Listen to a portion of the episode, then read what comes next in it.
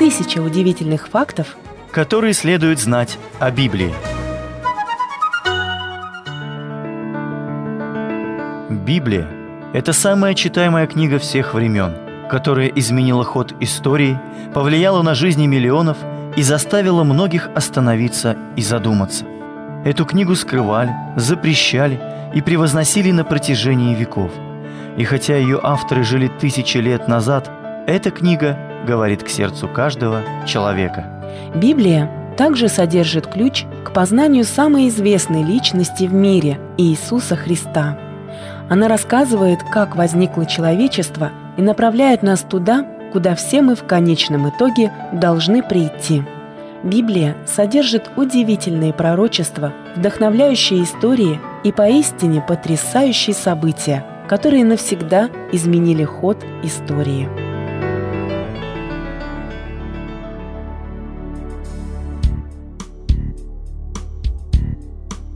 Завет – это синоним слова «соглашение», означающее договор, контракт, пакт.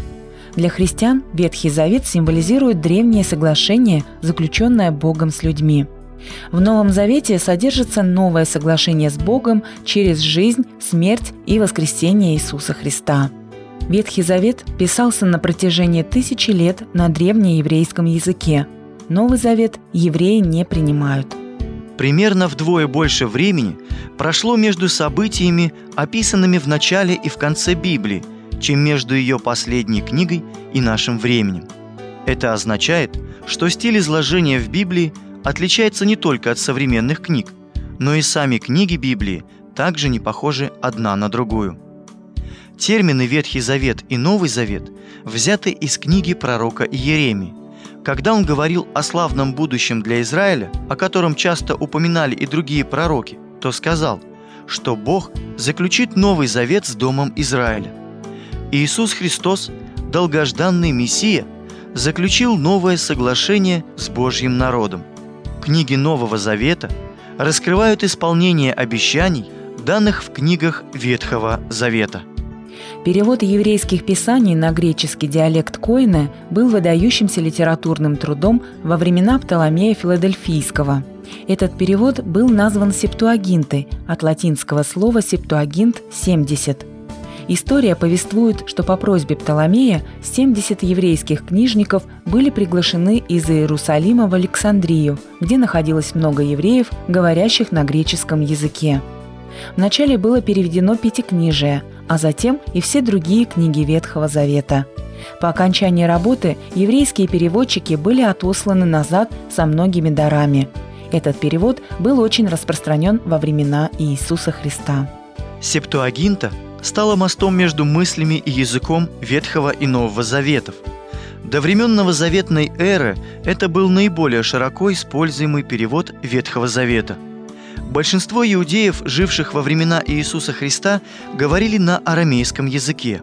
Это язык жителей Сирии, который был похож на иврит. И Библия, используемая евреями, и христианский Ветхий Завет содержит те же 39 книг, хотя они расположены и пронумерованы немного в другом порядке. В еврейской традиции Библию называют Танах, акронимом еврейских слов «Тара» – закон или учение, «Невиим» – пророки, а также «Кетувим» – Писание. Иисус хорошо знал Ветхий Завет. Библия рассказывает, как 12-летний Иисус беседовал в Иерусалимском храме с учителями, и те дивились разуму и ответам его. В то время не было Библии в том виде, в котором знаем ее мы. Она представляла собой свитки из папируса, хранящиеся у местных учителей и раввинов – Никто из известных нам авторов Библии никогда не чертил карту странствований или путешествий для того, чтобы приложить ее к своим записям. По крайней мере, нет ни одной, которая бы сохранилась.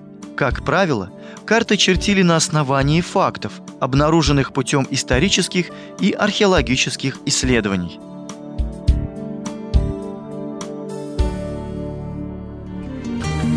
Тысяча удивительных фактов – которые следует знать о Библии. Произведено на радио Эли.